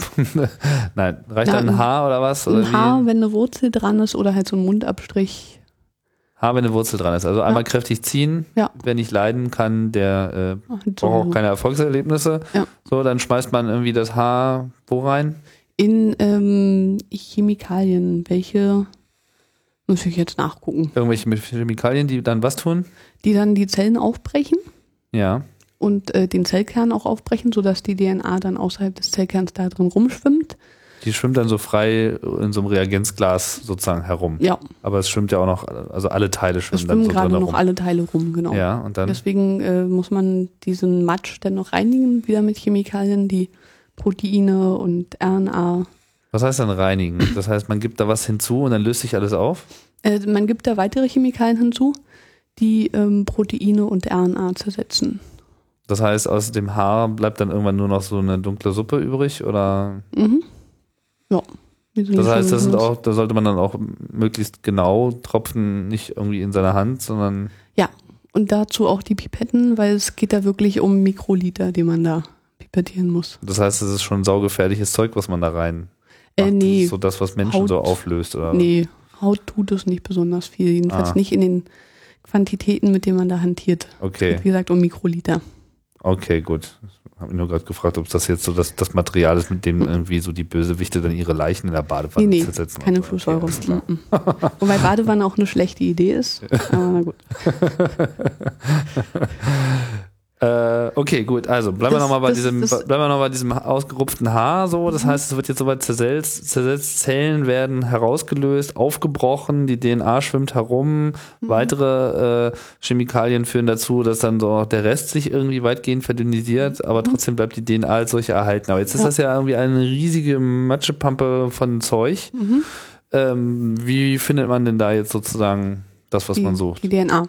Ähm, eben genau über diese PCR. Weil die Okay. halt die Mischungsverhältnisse, also man hat am Anfang vielleicht zwei der Makromoleküle, die man sucht, von DNA, also den, Mhm. diese spezielle genomische Rea äh, Region. Und äh, was die PCR tut, ich weiß nicht, ob man es jetzt ähm, so verbal und ohne Zeigen gut erklären kann, wie es funktioniert. Aber es gibt dazu gute Beschreibungen im Internet. Naja, So leg mal los, das kriegen wir schon hin. Okay, dann kriegen wir schon hin. Ähm, PCR funktioniert so, dass ähm, man hat Primer. Also man Warte mal kurz. Sehe ich das richtig? Es geht jetzt im Prinzip darum, man, man hat irgendwie so so, ein- so, so, so, so, so ein Tropfen voll Fu. Mhm, Und äh, unter anderem befindet sich da DNA drin. Mhm. So, und die möchte man ganz gerne irgendwie sehen. Und äh, da sie aber sozusagen nur an ganz, ganz wenigen Partikelchen in dieser ganzen Suppe überhaupt vertreten ist, mhm, benutzt man PCR, damit sie sich selbst permanent repliziert Mhm, und sozusagen mehr wird. Ja. Sodass man dann irgendwann zwar immer noch Suppe hat, aber diese Suppe im Wesentlichen oder fast nur noch aus äh, eben meiner DNA besteht. ja, und zwar nur einer bestimmten Region deiner DNA. Das auch noch. Ja. Aber wie kann man denn da zielen? Äh, indem man die angrenzende Sequenz kennt. Also wenn du zum Beispiel weißt, du möchtest gucken, ob du eine bestimmte Mutation für Alkoholismus hast. Ähm, das ist ja dokumentiert, welche die ist und auch äh, wie die Sequenz drumherum aussieht. Und wie man diese Sequenz findet, ist dann tatsächlich ähm, um die angrenzenden Sequenzen. Daraus generiert man Primer. Da war ich gerade angekommen. Ja. Primer sind einfach äh, einsträngige Makromoleküle, also DNA-Moleküle auch, ähm, die genau an die Stelle im, an deinem Genom passen, wo in der Nähe diese Mutation ist oder auch nicht. Mhm. Passen im Sinne von, es gibt da so einen Kompliment- Steckermechanismus. Genau, diese Komplementarität, Basenkomplementarität, das A mit T und C mit G Part. Mhm. Ähm, das heißt, du hast genau das Komplement und ähm, gibst dann diese Primer in die Suppe dazu. Ja. Ähm, denaturierst die DNA erstmal. Also normalerweise äh, bei Zimmertemperatur ähm, ist DNA ja doppelsträngig. Wenn man sie erhitzt, das nennt man auch DNA-Schmelzen, dann zerfällt die in die beiden Einzelstränge. Aha, ab welcher Temperatur so? Äh, 56 Grad etwa. Okay. Ja. Also Bunsenbrenner oder? Hm. Okay, muss man jetzt nicht so genau 56, sondern Hauptsache Ja, aber man sollte auch nicht, rumköcheln. Sollte auch nicht viel mehr, weil wenn man, also die Polymerase, die man später benutzt, zerfällt auch ab einer bestimmten Temperatur. Okay. Da sollte man nicht drüber kommen. Okay, sonst hat man sich alles weggekocht, dann kann man vorne anfangen und muss sich nochmal ein Haar ausreißen. Ja, Ist ja genau. auch ein bisschen unangenehm. Mhm. Und ähm, wenn man die DNA einzelsträngig hat, können halt die Primer kommen und sich genau da anlagern. In Mhm. die Region, sodass Achso, wenn, man muss sozusagen die erstmal aufbrechen, damit sozusagen der, der zweite Teil der Helix wegbricht, sozusagen die Basen verlieren ihre Komplementbasen auf der anderen Seite Mhm. und werden dadurch quasi wie so, äh, wie so ein, wie so ein Briefkastenschloss auf einmal äh, oder überhaupt wie, so, wie ein Schlosssystem sozusagen empfänglich für ein, für etwas, was passt, ein Mhm, Schlüssel. Genau. Und dann benutzt man diese Primer, Mhm. die im Prinzip, äh, ja, wie man die zusammenbaut, ist nochmal eine andere Frage, denke ich, aber die kommen und haben sozusagen den richtigen, äh, die richtige Basenkettung, um dann genau an der Stelle anzusetzen, der mich interessiert. Genau. An der Stelle, also es ist so eine flankierte Region, also die Region, die du willst, und suchst dir so Von bis. am Ende, genau. Und wie machen, und diese Primer, ich meine, die müssen ja auch erstmal irgendwie zusammengebaut werden. Genau. Die gibt's ja auch nicht bei Aldi. Die Primer ähm, so fast, also es gibt halt standardisierte Primer für wichtige Anwendungen, sowas wie die Merkmale bei DNA-Forensik oder ähm, Tests auf genetische Modifikationen in Pflanzen, die, die halt bekannt sind. Mhm. Es gibt einen Sack voll Standard-Primer, die dann relativ billig zu haben sind. Oder man muss sich halt Primer synthetisieren lassen, extra. Mhm. Was aber auch unter Sicherheitsaspekten in der Regel nicht so ein Problem ist, weil es extrem kurze Sequenzen gibt, äh, sind, mit denen man mm, ansonsten eh nicht viel anderes anfangen kann. So, aber äh, jetzt nochmal, äh, was machen diese Primer? Also die Primer, die docken an dieser aufgespaltenen Helix, also diesem Single-DNA-Strang, an den Stellen an vorne und hinten, die mich interessieren. Mhm. Aber warum ist dieses Andocken von diesem Ding jetzt für mich, also was bewirkt das, dass die da andocken? Heißt das, dass dann diese PCR nur noch zwischen diesen beiden Primern irgendwie funktioniert und nur noch das dupliziert? Genau, das ist so der Effekt davon. Und warum tut die das? Also ähm, warum? Weil sie, also warum sind diese Primer für, für dieses Enzym so wichtig? Äh, die Primer sind so wichtig, weil ähm, diese Polymerase Mhm. verstärkt ja nur den, den Rückenstrang, also den Backbone. Mhm. Und ähm, damit hast du halt schon an einer Stelle ein Stück, wo der Rückstrang schon äh, vorhanden ist. Und da äh, lagern sich dann sukzessive die, die Nukleotide da dran an. Und nicht irgendwo im Genom. Weil diese Primer da sind. Weil diese Primer da sind, genau. Diese Primer, also wird praktisch der Sind das auch Enzyme oder was, als was muss, muss man sich Primer sind DNA-Ketten. Also auch nur DNA-Ketten. Kurze Okay. DNA-Ketten. Mhm. Das kann man sich wie so ein, wie so ein Seed vorstellen. Aus dem Seed? Seed, also so ein, ähm, so ein Startpunkt für äh, das Ah. Synthetisieren einer neuen Kette. Mhm.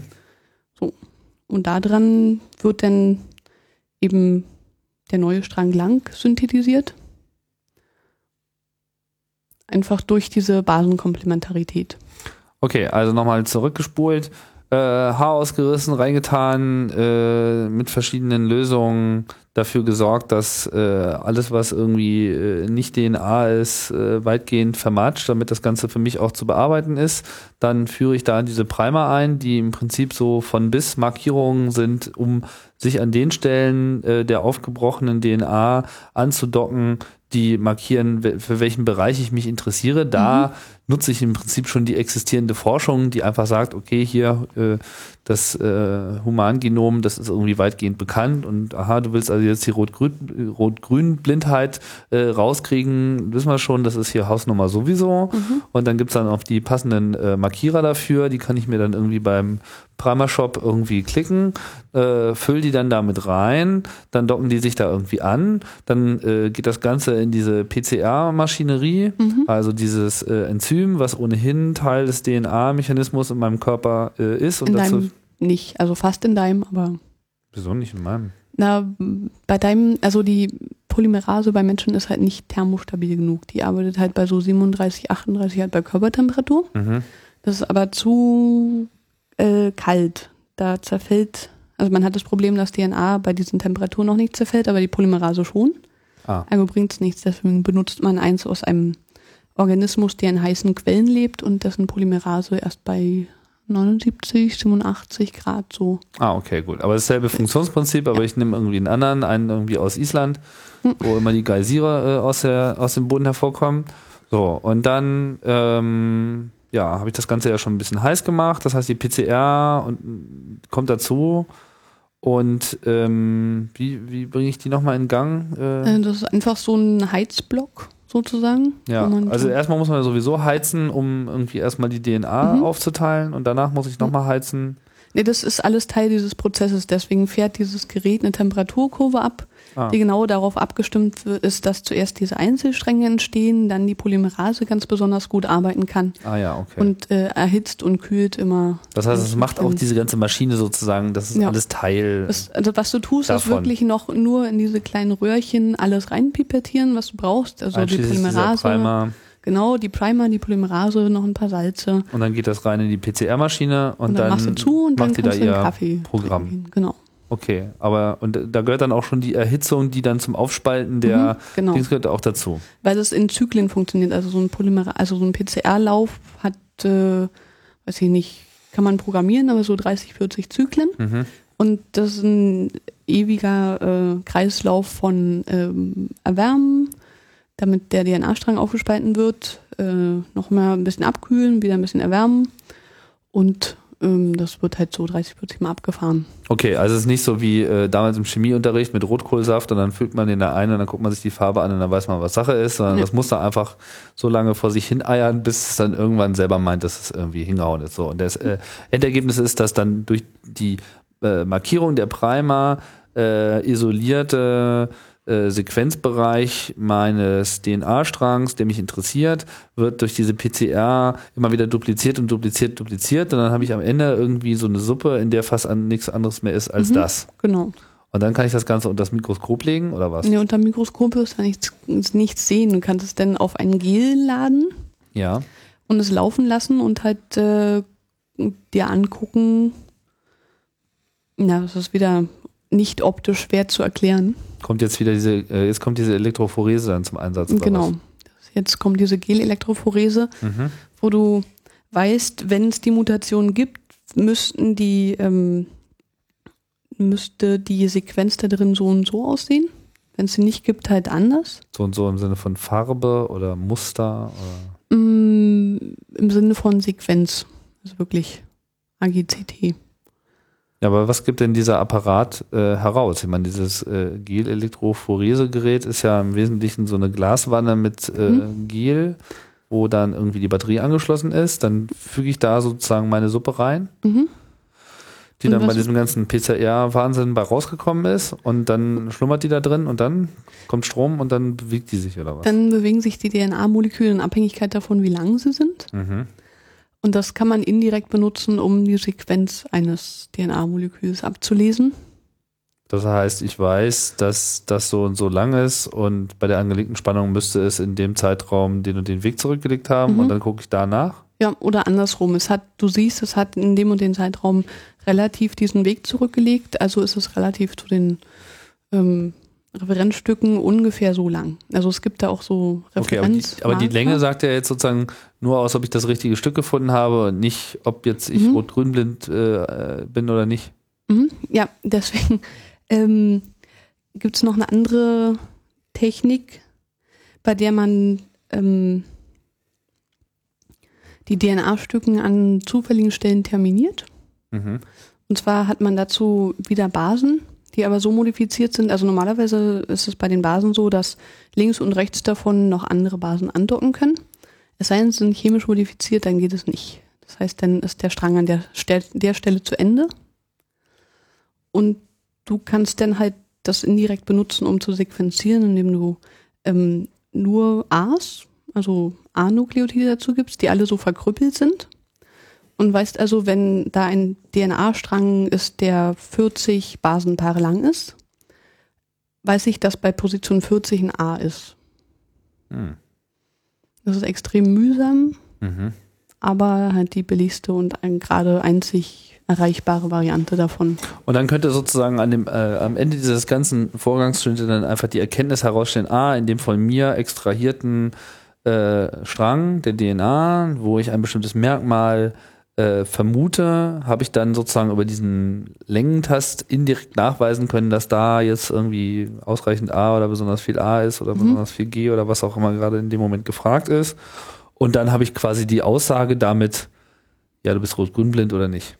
Äh, ja, das ist mein, mein Hello World. das ist, wenn dich das anmacht, dein Hello World. Es gibt auch Ich fand das jetzt schon ganz sexy eigentlich. ähm, es gibt Was macht dich denn so an? Na, mich macht gerade vor allen Dingen diese DNA-Forensik-Frage an. Mhm. Unter anderem, weil es noch aus der damaligen Zeit mit der Biometrie übrig geblieben ist. Zum anderen, weil es da gerade einen Aufsatz von ein paar Israelis gab vor ein paar Monaten, in dem sie gezeigt haben, dass DNA-forensische ja, Spuren relativ einfach zu faken sind. Mhm. Und das ist ja dann, also so ein bisschen geärgert habe ich mich, als es, als dieser Aufsatz rausgekommen ist, weil ich mich damit eigentlich beschäftigen wollte, Ja. aber noch von anderen Dingen abgelenkt war. So Gelderwerb und Diplomarbeit und so. Ja, ja. Und ähm, halt auch die Vermutung hatte, dass es nicht so schwer sein kann, sowas Das zu heißt, das, fabrizieren. das ist schon, das ist so. das ist so, ja. Das heißt, dieser tolle genetische äh, Beweis für die Strafverfolgung und was nicht alles, auf den jetzt so gesetzt wird und der ja so sicher ist, Hm. der lässt sich sozusagen auch faken. Der lässt sich auch faken. Also es gibt in dem Paper noch eine Lücke, die ist praktisch, also wo praktisch noch ein Fragezeichen dran steht. Mhm. Aber diese Merkmale zu faken ist einfach und mit Haus, also das, so, das sind Sachen, die man tatsächlich in so einem Küchenlabor machen kann. Was, was heißt das? Heißt das, dass ich ein Haar machen kann, Nee, was genau, äh, so das ist, der, das ist der praktische Teil. Ja. Äh, die Autoren dieser Studie haben halt nur dargestellt, wie sie die DNA selber so Faken. modifizieren können, dass sie anders ist. Ja. Genau, aber Mhm. noch nicht, wie sie gedenken, das in eine Zelle ein oder in irgendwie DNA ist ja nicht wirklich stabil außerhalb des Zellkerns, also ein bisschen schon, aber nicht so lange, bis diese Spurensicherung da ist. Deswegen ja. müsste man sich halt noch irgendwas ausdenken, wie man ähm, daraus was wächst. daraus ja was wächst oder eine wirkliche glaubhafte Spur herstellen lässt. Ja. Ähm, vorgeschlagen wurde da irgendein mysteriöser Glibber, der so ein bisschen wie Körperflüssigkeiten aussieht und die DNA sozusagen schützt. Ja.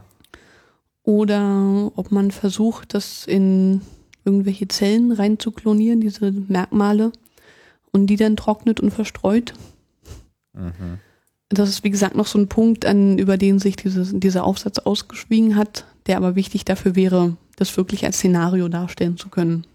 Tatsache ist aber auf jeden Fall, daran wird äh, massiv gearbeitet, von verschiedenen Leuten zumindest, ähm, einfach mal herauszufinden, wie man eben jetzt nicht nur, meine, bisher war es ja immer so, oh ja, jetzt haben wir die Gentechnik und jetzt Mhm. können wir irgendwie alles herausfinden und so und man nimmt dann sozusagen diesen Beweis als solchen einfach als gegeben an, aber auf die Idee, dass der dann vielleicht auch schon gefälscht Ja. sein könnte, ist so bisher noch keiner gekommen.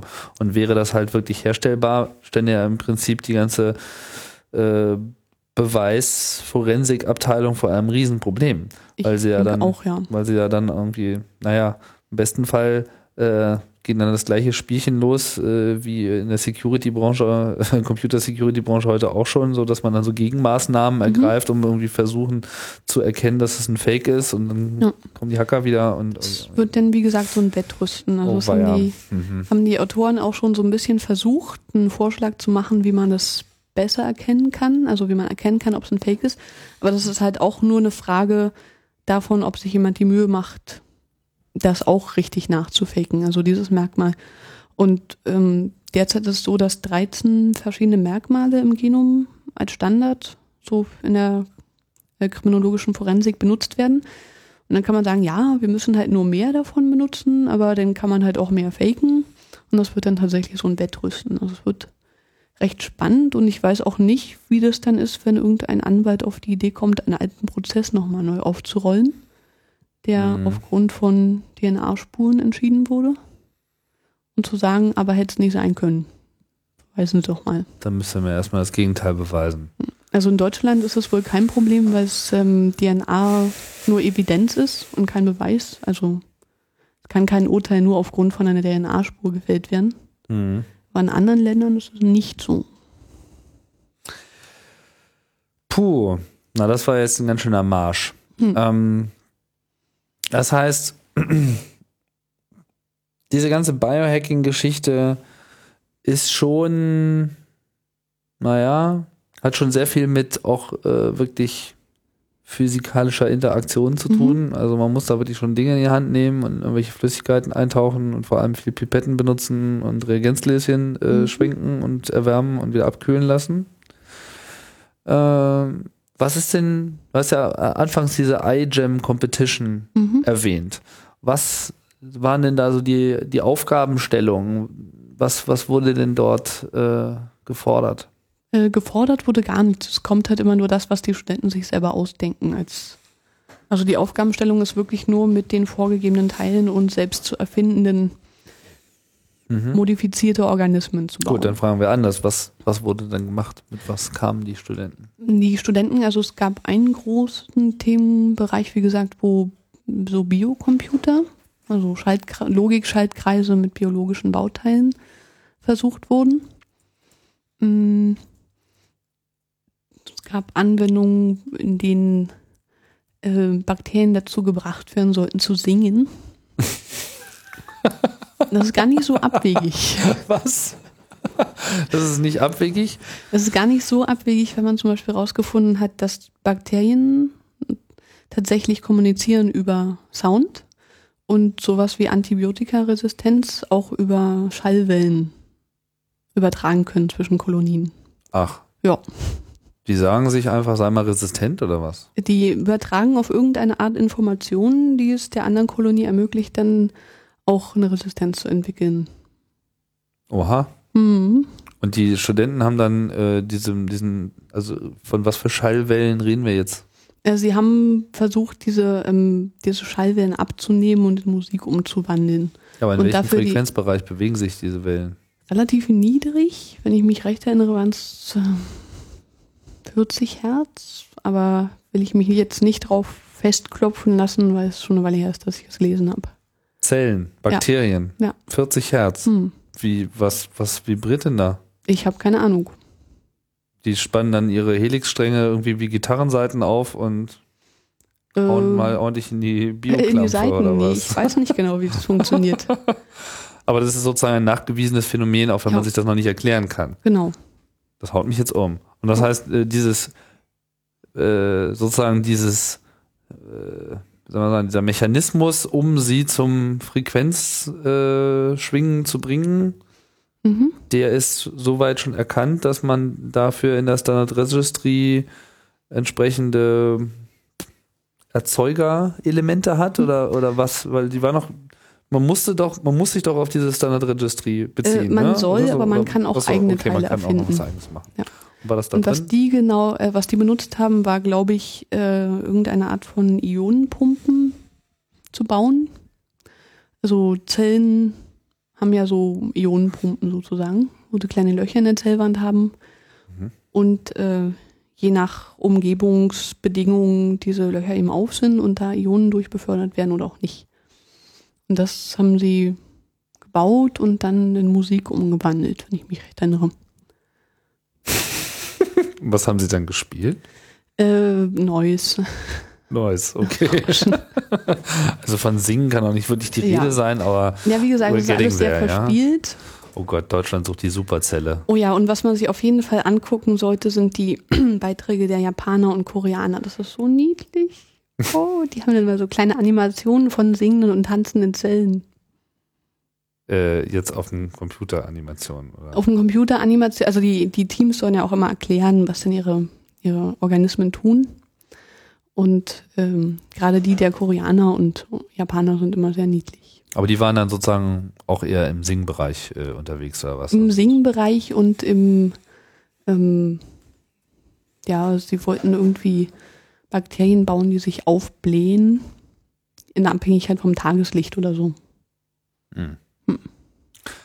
Also sprich, auch in, bei diesem iGEM, das ist alles noch sehr, Ja. sehr, sehr äh, grundlegend, was Das ist alles noch äh, sehr stattfindet, grundlegend und es ist auch nicht wirklich wichtig, dass es am Ende wirklich alles funktioniert, sondern im jetzigen Stadium zählt auch Engagement, Spaß. Idee, Spaß an der Freude.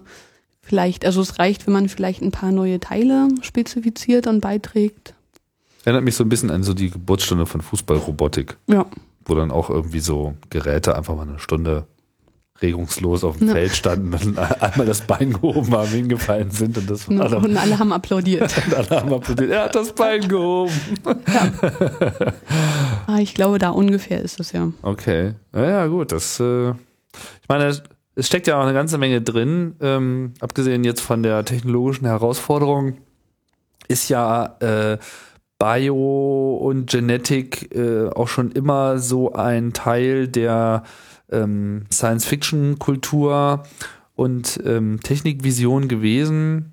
Gibt ja auch äh, zahlreiche Filme, die da auch immer wieder äh, genannt werden müssen. Was weiß ich hier so Gattaca, Mhm. die natürlich vor allem auch immer gesellschaftliche Fragen aufwerfen. Ne? So das übliche, was bedeutet das, wenn wir irgendwie auf diesem Level Modifikationen vornehmen können oder was bedeutet es überhaupt schon, äh, auf diesem Level alles auslesen zu können? Nicht wahr? Diese Vorauslese, ähm, diese Möglichkeit, äh, Krankheitspotenziale zu erkennen, das, das sind ja alles, äh, wirft ja große Fragen auf. Nicht? Gepaart dann eben auch noch so mit dieser generellen Paranoia der westlichen Welt, so äh, Homunculus, äh, wir bauen uns unseren eigenen Menschen und irgendwie Frankenstein und äh, ähnliche Monstervisionen.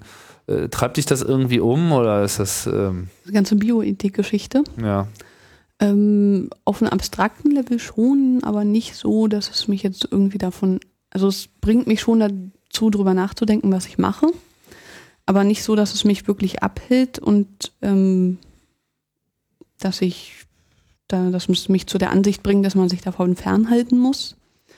Aber so abstrakt interessiert es mich schon und auch als Motivation für diese ganze Biohacking-Geschichte.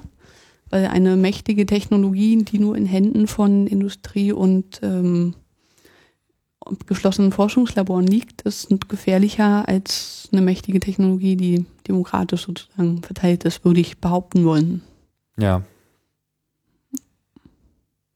Würdest du behaupten wollen? Ja, das, das ist natürlich äh, nachvollziehbar. Ich meine, so oder so muss man davon ausgehen, dass dieses Wissen erworben wird. Mhm. Nicht wahr? Also das, äh, das haben wir ja bei Computern auch schon gelernt und da war ja auch immer so dieses, ach naja, das ist ja alles viel zu kompliziert für euch und wir wissen ja schon, äh, was gut für euch ist. Mhm. Äh, äh, Grundhaltung in der Industrie oder eben dann auch beim Staate, ähm, was dann, äh, sagen wir mal, für die äh, informierte und interessierte äh, Jugend, äh, im Digitalbereich schon immer klar war mit, das werden wir auch schon irgendwie rausfinden und Mhm. äh, wartet nur mal, wenn es soweit ist, dass wir das wissen, dann, äh, dann wird es halt sehr unangenehm. Die Auswirkungen hat man dann wirklich in zahlreichen Fällen immer wieder beobachten können. Nur weil es vielleicht nicht mehr so eine Drohung wird, so wartet mal ab und dann wird es unangenehm, sondern einfach, wir wollen auch lasst uns gefälligst auch mitspielen. Ja, es wird unangenehm, nicht so, also nicht als, dass man selber eine Bedrohung darstellen möchte, sondern nur so, äh, ihr verhindert darüber, dass man einfach offen darüber äh, nachdenkt, was die Implikationen sein konnte und äh, äh,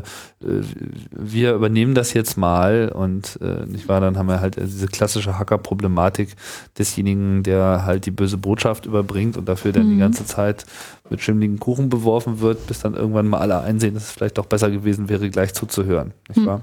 Vielleicht wiederholt sich ja da die Geschichte in diesem Biohacking-Bereich auf ähnliche Art und Weise. Ich meine, ich fand zum Beispiel deine Eingangs, deine, deine Feststellung so mit Monsanto, ja, was ja schon so fast schon so, ein- so ein äh, das Mem des Bösen ist irgendwie so, ja. Also äh, wenn man halbwegs informierten Kreisen äh, Monsanto äh, aufmacht, so dann äh, fangen ja alle an gleich zu stöhnen, so ach ja und die Unterdrücker und so weiter. Das stimmt ja auch alles. Also aus meiner Perspektive zumindest, die sehen das sicherlich anders. Aber ich fand dann so deine äh, deine technische Sichtweise an der Stelle sehr äh, interessant zu sagen, irgendwie, ah ja, die mit der Schrotflinte. Ja, so nach dem Motto, das ist nicht nur sehr böse, was sie da machen, sie machen es halt auch noch schlecht. Also es ist schon State of the Art, was sie da, was sie da gerade tun, aber eigentlich ist es ähm, schon wichtig, dass es da eine informierte Bürgerbewegung gibt. Zum Beispiel könnte man diese ungewollten ähm, Mutationen, diese von die man halt nicht beeinflussen kann, schon mal analysieren, bevor man so, sowas auf den Markt bringt, ist aber nicht passiert und wird auch von den entsprechenden Behörden nicht gefordert. Und da Analysieren auf was? na, ähm, was, also was man jetzt eigentlich mit dem Organismus wirklich getan hat, bis auf das, was man wollte. Ja. Ähm, Im Fall von den Monsanto-Pflanzen war es so, dass noch Jahre später irgendwelche Mutationen von Forscherteams veröffentlicht wurden, von denen Monsanto selber nichts wusste. Mhm. Und was aber auch nicht Teil des Zulassungsprozesses ist. Und da ist es schon nützlich, technisch informierte, eine technisch informierte Öffentlichkeit zu haben, die sowas fordert. Und ähm, Greenpeace bemüht sich da ein bisschen, aber es könnte durchaus mehr sein. Es gab ja auch eine ganz bekannte Geschichte mit äh, dem Künstler äh, Steve Kurtz, Critical Art Ensemble. Was, Mhm. Das hat ja auch eine gewisse einen Bezug zu dieser Biohacking-Geschichte. Ja. Der hat es eben für seine Kunst sich damit beschäftigt. Mit Biotechnologie ist er auch nicht der Einzige, da gibt es inzwischen einige Künstler. Gab es ja vor Jahren diesen Eduardo Kack, der, der dieses ähm, leuchtende Kaninchen gebaut hat. Ah ja, richtig. Mhm. Und Steve Kurtz war aber einer, der sich damit beschäftigt hat und dafür auch mit äh, Hochschulen und Professoren an Hochschulen kooperiert hat.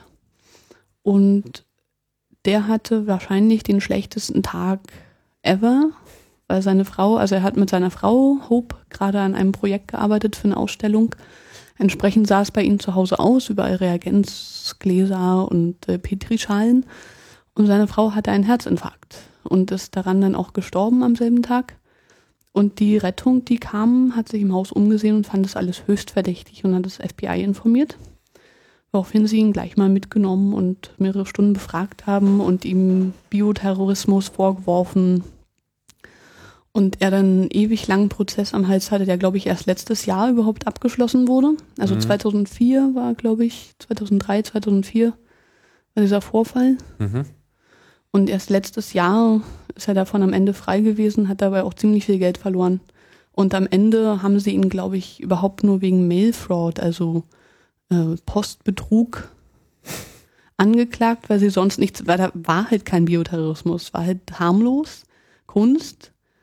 Und ähm, der Mail-Fraud kam daher, dass er Proben und Reagenzien und Chemikalien zugeschickt bekommen hatte von einem Professor an der Uni, was der nicht wirklich hätte tun müssen und der halt an eine Privatadresse nicht hätte schicken dürfen.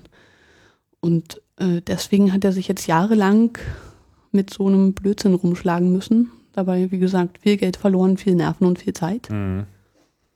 Gibt es auch einen Film zu, der das alles dokumentiert. Strange Culture, glaube ich, Mhm. heißt der. Mhm. Strange Cultures. Ja. Genau, wo dann auch seine Arbeit äh, vorgestellt wird. Ich habe jetzt gerade ver, äh, vergessen, worum es eigentlich äh, ging bei seinen Bio-Geschichten, aber er ist dann auch, glaube ich, zu irgendwelchen Testinseln äh, gefahren, wo so Bio-Experimente unternommen wurden. Und das waren so auch die Dinge, die er sozusagen in seiner künstlerischen Arbeit äh, thematisiert hat. Ich kenne halt Und von auch, ihm, und, die, und auch so Monsanto und ähnliche äh, Geschichten. kenn von ihm im Wesentlichen dieses Buch, was Critical Art Ensemble veröffentlicht hat, Molecular Invasion, was sehr lesenswert ist Mhm. und auch so ein bisschen Ideen aufwirft, manche auch ein bisschen abenteuerlich, aber Ideen äh, formuliert, was denn so eine Bürgerbewegung Biotechnologie tun könnte, was sie für einen Einfluss haben könnten und warum sie vielleicht notwendig ist. Ist sie nötig? Ich denke schon. Und was sollte sie tun? Mm, Na, im Wesentlichen analog dem, was Hacker heute, also Computerhacker heute tun. Äh, technische Kompetenz und damit ähm, Auswirkungen auf Gesellschaft und technologische Entwicklung begleiten, kritisch begleiten. Aber auch so mit ähm, Spaß am Gerät. Auch auf jeden Fall mit ne? Spaß am Gerät, ja. Also ähm, du hast jetzt immer versucht rauszufinden, was man denn damit machen kann und Hello World, aber ich muss gestehen, dass ich hier an genetischen modifizierten Organismen an sich jetzt erstmal nicht so primär interessiert bin. Mhm. Mm, Ich finde halt diese DNA-Forensik-Geschichte und analytischen Varianten erstmal spannender. Mhm.